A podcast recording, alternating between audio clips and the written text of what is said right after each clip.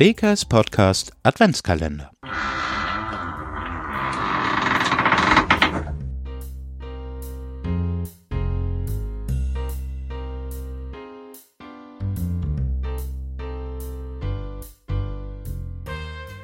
Moin Moin Lärbelüt und willkommen zu einer neuen Podcast-Folge. Heute öffnen wir ein weiteres Türchen des WKS Podcast Adventskalenders.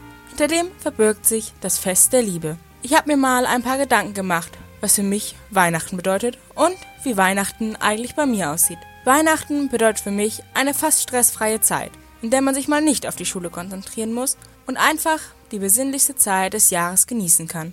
Man verbringt Zeit mit seinen Liebsten und es gibt leckeres Essen und tolle Geschenke. Ich feiere Heiligabend mit meiner Mama und meinem Bruder.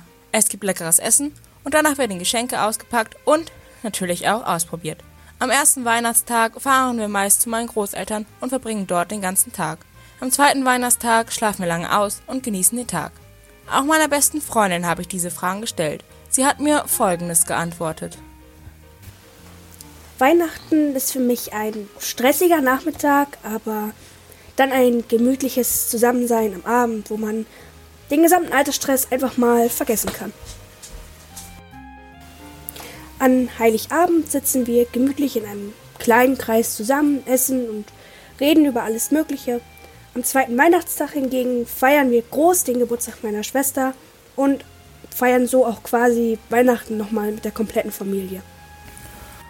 Und nun überlegen Sie mal, was für Sie Weihnachten bedeutet. Und wie sieht Weihnachten eigentlich bei Ihnen aus? Ist es jedes Jahr der gleiche Ablauf?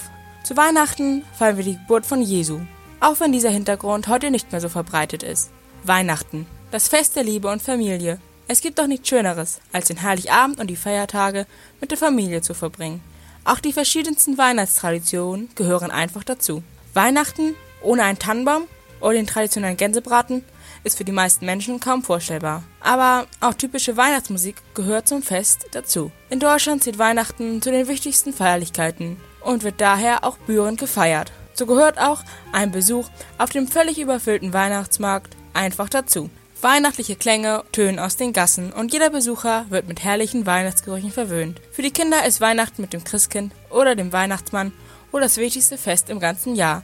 Natürlich sind die Geschenke sehr beliebt und bei Kindern gar nicht wegzudenken. Aber auch in der Vorweihnachtszeit genießen die Kinder sehr viel Zeit mit ihren Eltern. Gemeinsames Plätzchenbacken ist ein Muss. Weihnachten ist das Fest der Liebe und das spiegelt sich auch in den altbekannten Weihnachtsliedern wieder. Altbekannte Klassiker wie Stille Nacht oder Last Christmas gehören einfach zum Fest dazu. Viele Familien singen selbst in gemütlicher Runde ein Weihnachtslied. Gutes Essen, Geschenke, Weihnachtslieder und der Tannenbaum. Das sind die wichtigsten Dinge, die man sich zum Weihnachtsfest wünscht.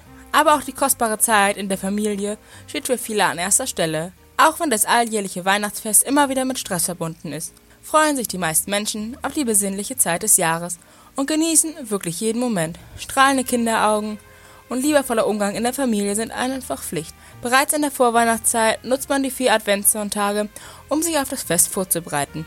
An jedem Adventssonntag gehören auch sehr häufig Weihnachtslieder zum Familienprogramm. Viele Mütter machen sich die Mühe und basteln oder backen mit den Sprösslingen, während die lieblichen Weihnachtsklänge aus dem Radio schallen. Und nun zum Schluss folgt noch ein bekanntes Gedicht. Die Weihnachtsmaus. Die Weihnachtsmaus ist sonderbar, sogar für die Gelehrten, denn einmal nur im ganzen Jahr entdeckt man ihre Vierten. Mit Fallen oder Rattengift kann man diese Maus nicht fangen. Sie ist, was diesen Punkt betrifft, noch nie ins Garn gegangen. Das ganze Jahr macht diese Maus dem Menschen keine Plage, doch plötzlich aus dem Loch heraus kriegt sie am Weihnachtstage. Zum Beispiel war vom Festgebäck das Muttergut verborgen, mit einmal das Beste weg, am ersten Weihnachtsmorgen.